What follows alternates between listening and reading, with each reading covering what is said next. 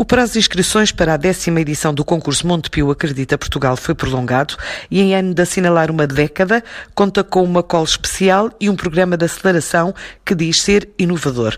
Este concurso já apoiou mais de 90 mil projetos de uma série de startups, gerando um volume mínimo anual na ordem dos 600 milhões de euros. Fernando Fraga, diretor de inovação desta associação, Acredita Portugal, explica porque há uma nova fase de candidaturas. Nós recebemos vários contactos de pessoas na altura da, do do fecho das inscrições que nos indicaram que não, que não se iam conseguir inscrever a tempo e que não iam conseguir seguir o calendário normal do concurso. Neste sentido, é, é, é mesmo totalmente aberto e podem candidatar-se ideias de negócio de qualquer área, não é necessariamente de, das áreas, de nenhuma área específica uh, da atividade. O que acontece? Existem algumas áreas em que a Acredita Portugal conseguiu reunir parceiros que são especialistas nessa área, que nos ajudam a avaliar e que patrocinam uma área de atividade, que é o exemplo da Brisa com a Brisa Mobilidade, o Montepio com a Economia Social, a KPC IT com a Tecnologia, as Águas de Gaia com as Águas, ok?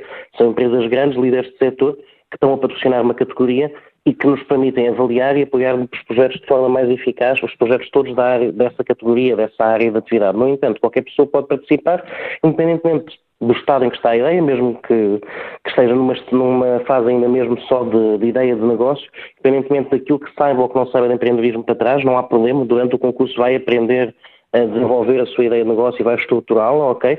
Independentemente da área temática.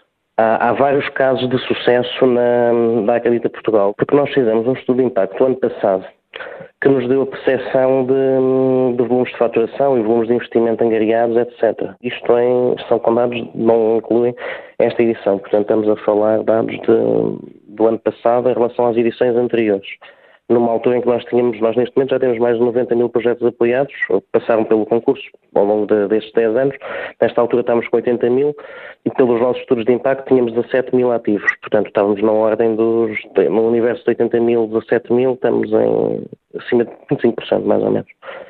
Um, o que é interessante porque mostra-nos aqui uma relação de, de continuidade, não é? Em como eles continuam. Honestamente, a nível de volumes de faturação, chegámos à conclusão ao longo deste relatório de impacto que tínhamos um volume de faturação que rondava entre os 650 milhões, 655 milhões, como valor de faturação mínima anual, e os 1.415 milhões como valor de faturação máxima anual, porque aquilo basicamente tínhamos um intervalo, não é? Uh, e que também os nossos projetos já tinham levantado entre 22 milhões e 68 milhões de, de investimento. O que nos leva a acreditar que eh, há aqui um impacto positivo ao longo, ao passarem pelo concurso.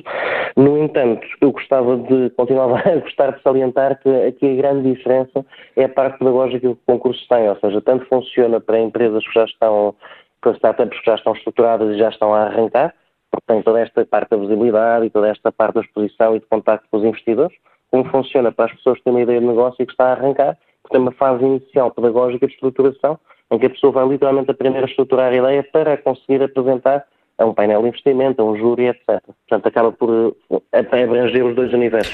O prazo deste concurso foi alargado assim até 28 de março. As inscrições podem ser feitas online na página da Acredita Portugal.